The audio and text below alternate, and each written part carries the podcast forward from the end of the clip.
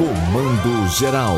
Entrevista. Já estamos na linha com a deputada federal, Partido dos Trabalhadores, Marília Reis, segundo semestre, a Câmara dos Deputados, especificamente a senhora deputada.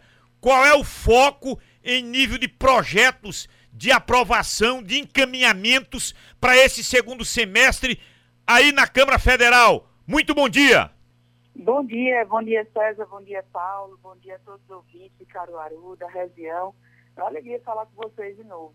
Pois é, lá em Brasília o clima está é, bem complicado, principalmente por conta das ações do governo federal. Né? O que a gente tem visto é que o governo tem sido bastante responsável em relação à pandemia. Inclusive já demos entrada no pedido de impeachment, é, no super pedido de impeachment, né, depois de compilar os mais de 120 pedidos com mais de 20 tipos penais atribuídos ao presidente. E o que a gente tem visto é, além de responsabilidades com a pandemia, com a negociação para a compra de vacinas, tem tido também muita, muito desmonte do Estado Nacional Brasileiro. Recentemente a gente viu é, vendendo a Eletrobras, agora está se discutindo a reforma administrativa. Então, o segundo semestre deve ser é, de muita luta contra a Covid, né? porque o Brasil está atrás de muitos países do mundo, e também de luta para preservar o patrimônio brasileiro, para preservar o povo brasileiro de um governo que, mesmo antes da Covid, já vem tentando desmontar o Brasil.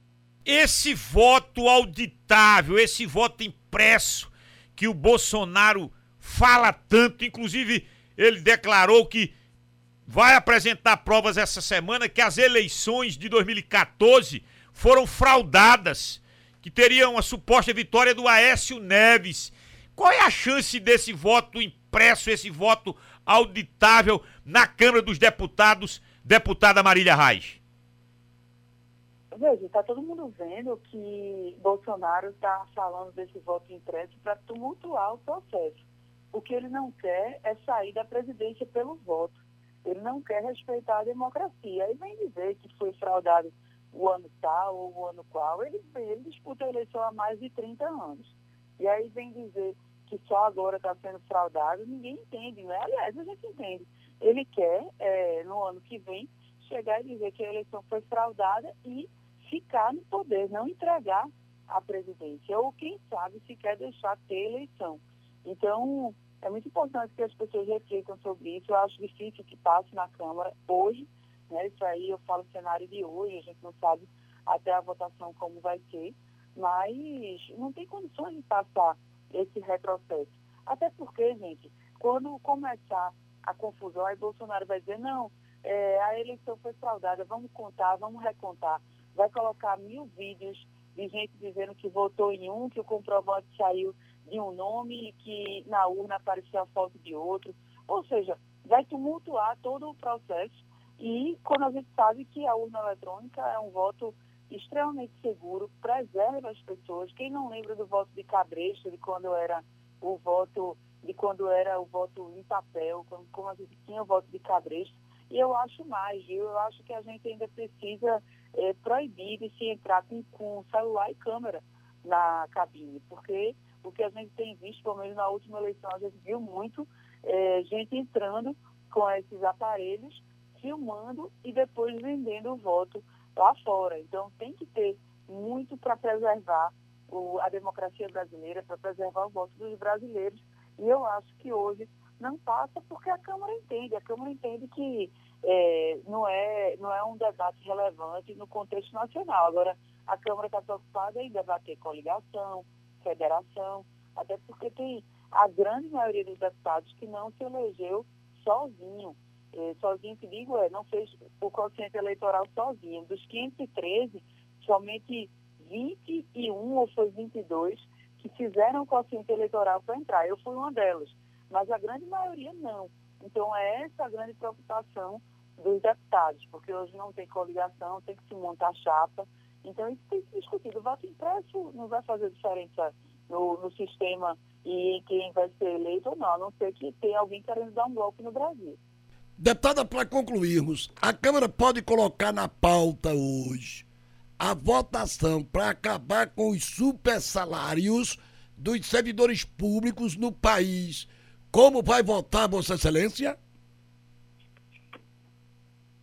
Bem, vou votar de acordo com a orientação do partido. Essa discussão sobre a reforma administrativa tem sido bastante dura, até porque a base do governo e o Centrão se mobilizaram bastante. A gente da oposição sequer conseguiu apresentar emendas, porque não conseguiram assinaturas suficientes para apresentar, é, porque eles realmente estão muito, muito determinados em aprovar essa reforma. Mas a questão não é somente super salários, a questão é estabilidade do servidor, que a gente quer manter a estabilidade do servidor. Você observar a denúncia que aconteceu em relação à compra de vacinas foi feita por um servidor efetivo. Será que se ele não tivesse estabilidade, ele teria feito essa denúncia contra os que estão hoje no poder? Então, tudo isso a gente tem que, tem que refletir bastante, tem que debater. É, vamos esperar qual, qual vai ser o posicionamento, não somente do nosso partido, mas da bancada de oposição. E é dessa maneira que, de acordo com essa orientação, que vou me posicionar. Ô, ô deputada, a senhora está à vontade no Partido dos Trabalhadores? A senhora tem mantido diálogo, alguma conversa com o pré-candidato à, à presidência, o ex-presidente Luiz Inácio Lula da Silva?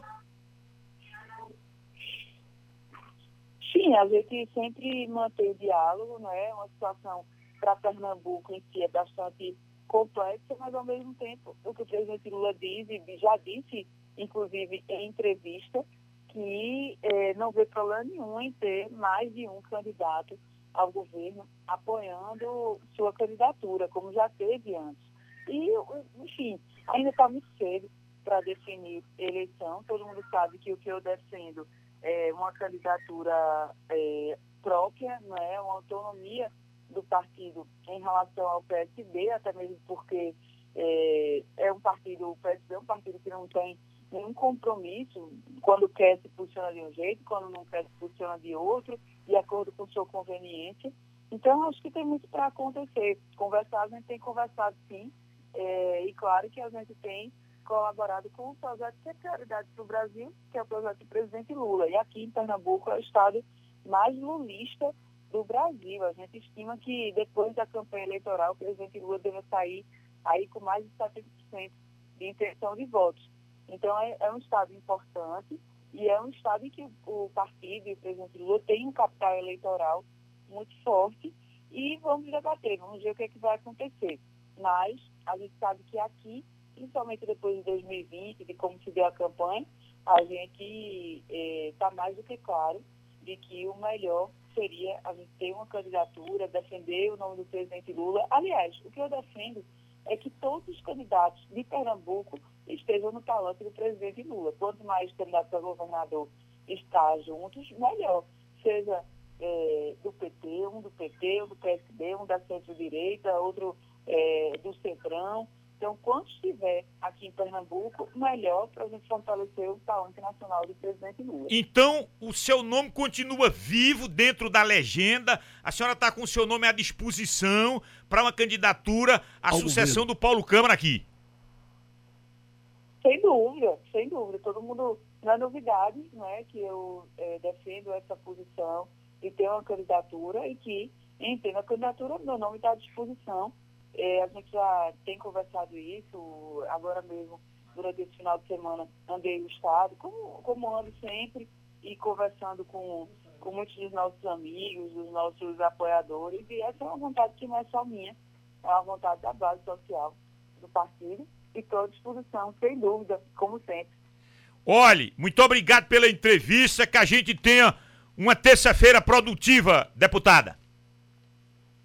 Eu que agradeço a vocês, Paulo, César, todos os ouvintes da Rádio Cultura. Agradeço a todos de Caruaru pelo carinho que sempre tem quando chego na cidade, quando me recebe. Quero mandar um abraço para todos e chamar todos que estão nos ouvindo para nos seguirem nas redes sociais, Marília Arraes, no Facebook, no Twitter, no Instagram, que a gente vai estar sempre atualizando vocês sobre as agendas daqui de Pernambuco e de Brasília também. Um grande abraço e até a próxima.